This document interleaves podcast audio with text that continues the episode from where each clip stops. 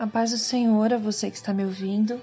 Eu gostaria de compartilhar com você o devocional desta manhã, baseado na leitura de Deuteronômio 20. Uh, Deuteronômio 20 fala a respeito da mobilização do povo de Israel para a guerra. E às, às vezes você pode pensar, né? Uh, o que isso tem a ver comigo? Parece que a minha vida está tão distante do contexto de guerra, do contexto de um, do preparo de um exército, que você pode até pensar que esse é um texto descontextualizado, um texto que está fora, uh, não se encaixa né, no, naquilo que você está vivenciando atualmente e que não tem nada a te ensinar. Talvez esses sejam os pensamentos iniciais seus. Mas a minha surpresa foi que ao lê-lo, né, ao ler esse trecho de Deuteronômio 20, que por sinal é pequeno, é, não nos custa meditar nestas palavras, né? Uh, eu descobri ali algumas pérolas, algumas preciosidades que eu gostaria de compartilhar com você que está me ouvindo. Quando saíres a batalha contra os teus inimigos, esse é o primeiro verso citado né, em Deuteronômio 20. E esse quando saíres, ele pressupõe que em algum momento você sairá para a batalha. Então, assim, a batalha ela não é uma opção. Batalhar talvez seja uma opção, né? Talvez você decida não batalhar. Mas a batalha, ela existe. É, a batalha, ela está logo ali. Por quê? Porque os teus inimigos, eles não vão deixar de existir. E os motivos pelos quais eles guerreiam contra você, né? Eles não vão deixar de existir simplesmente porque você decidiu não acreditar neles, né? Eles existem, é fato.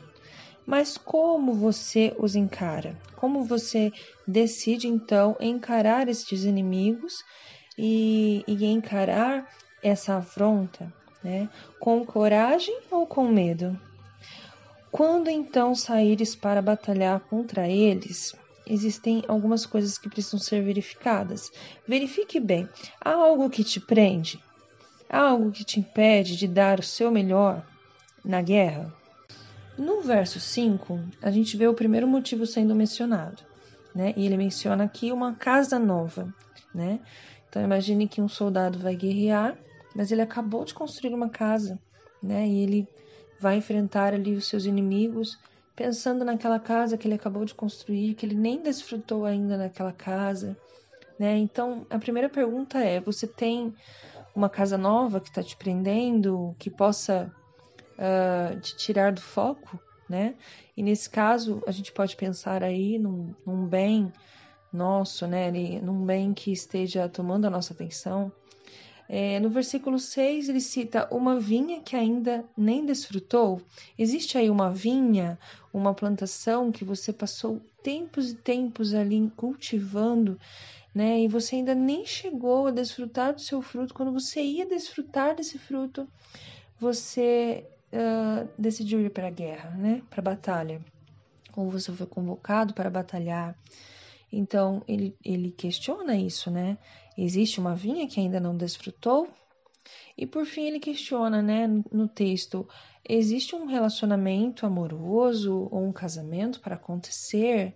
Uma aliança que precisa é, ser consolidada ali antes de que você vá para a batalha, porque o seu coração, se ele estiver ali totalmente tomado, voltado para as questões deste relacionamento e, e você não estiver pronto para batalhar, né, isso provavelmente vai te prejudicar, né? Então, uh, eu acho que a mensagem em si dessa parte é cuide para que você esteja por inteiro na batalha porque se você estiver pela metade, né, você certamente morrerá e também levará à morte seus companheiros de guerra. Quem são, afinal de contas, os que guerreiam ao teu lado, né? Falando aí em companheiros de guerra, quem são os que guerreiam ao teu lado? As pessoas que realmente você pode contar. Será que todos estão empenhados e comprometidos? Pense se uh, todos os que dizem se dizem companheiros teus na guerra, né? Será que todos eles estão de fato por inteiro nessa batalha? Ou será que um ou outro está com essas três questões que foram citadas anteriormente, prendendo a atenção deles? Né? Então, a vitória ela é determinada antes mesmo de se usar a espada. Essa frase foi algo que, que o Espírito Santo mesmo falou no meu coração. A vitória é determinada antes, antes mesmo de se usar a espada. Porque se você já perder nessas questões, antes mesmo de usar a espada, você já terá perdido a batalha. Né? Então, o medo, a covardia de um, ele poderá desanimar o coração de um exército inteiro. Esse é outro ponto a observar, citado aí no versículo 8. Né?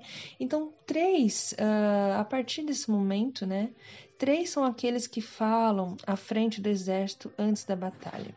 É, é mencionado no texto a figura do sacerdote, a figura dos oficiais e a figura dos comandantes dos exércitos, tá?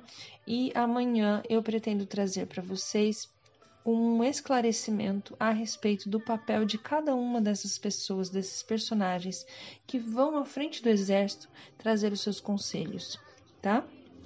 Por enquanto é só. Pense, fique com esta reflexão, né? O que é que está te prendendo? Né? Uh, existe algo que te impede de dar o seu melhor nesta batalha ferrenha que os inimigos vêm, vêm tramando contra você? Né? Quem são os que guerreiam ao teu lado? Será que todos estão empenhados e comprometidos? Né? Você está por inteiro na batalha que você está se propondo entrar? Né? Como está seu coração? Então, essas questões uh, são trazidas hoje neste devocional para que você possa refletir, assim como eu tive a oportunidade de refletir nesta manhã. Que Deus abençoe a sua vida, a sua família, os teus filhos, né? Para que ele seja glorificado e exaltado em todas as suas ações e em tudo que há de ser feito através de você e dos seus. Um grande abraço e até a próxima.